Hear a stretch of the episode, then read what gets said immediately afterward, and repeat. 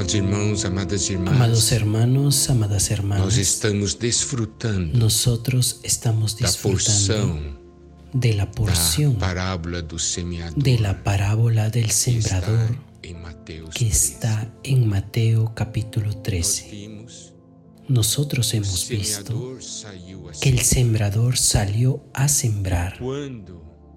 Y cuando el sembrador sale a sembrar es porque él tiene una meta.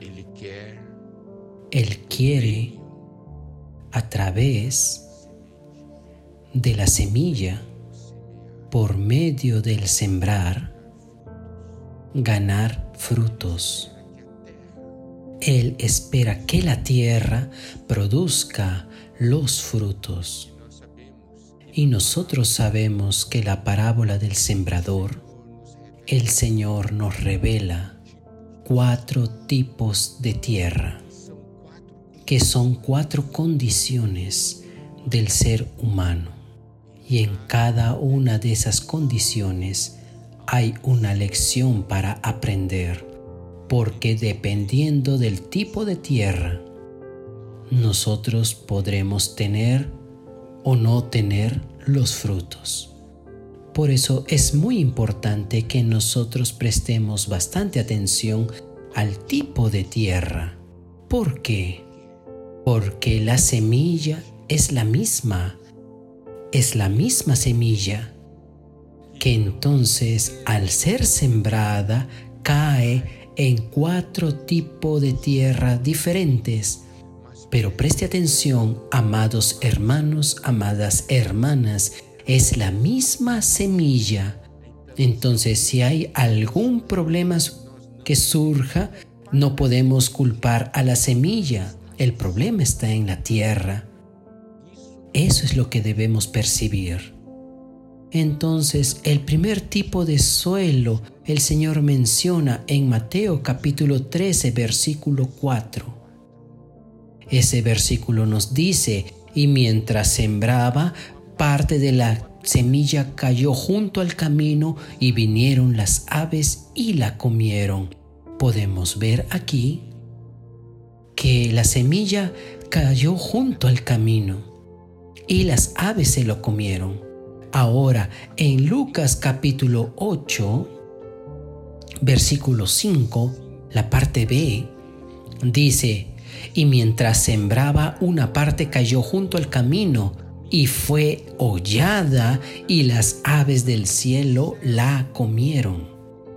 Entonces esta porción de Lucas menciona un punto adicional. Es una tierra pisada. Que esta semilla también al caer junto al camino, la semilla también fue pisada. Entonces esto es un tránsito. ¿Cuál es el significado de esto? El mismo Señor Jesús, Él explicó el significado de esta parábola a sus discípulos porque los discípulos le preguntaron. Entonces en Mateo capítulo 13, versículo 19, el Señor explica esta primera situación. Él dice, cuando alguno oye la palabra del reino, preste atención. Estas personas oyen la palabra del reino. Y el versículo continúa diciendo, y no la entiende. Oye, pero no la entiende. Y por el hecho de no comprenderla, esta palabra queda allí Luego viene el malo y arrebata lo que fue sembrado en su corazón. Este es el que fue sembrado junto al camino. Entonces el Señor aquí nos muestra, al oír la palabra de Dios, es muy importante que nosotros podamos comprenderla nosotros debemos de buscar delante del Señor, Señor, el Señor está hablando conmigo, yo quiero comprender. Y si yo no consigo comprender, yo voy a pedir ayuda, pero no quiero recibir esta palabra en vano, sino el maligno vendrá y arrebatará lo que fue sembrado en mi corazón. Ahora, en Marcos capítulo 4 versículo 15, el Señor Jesús al dar esta explicación allí en Marcos nos dice, y estos son los de junto al camino, en quienes se siembra la palabra, pero después que la oyen, enseguida viene Satanás y quita la palabra que se sembró en sus corazones.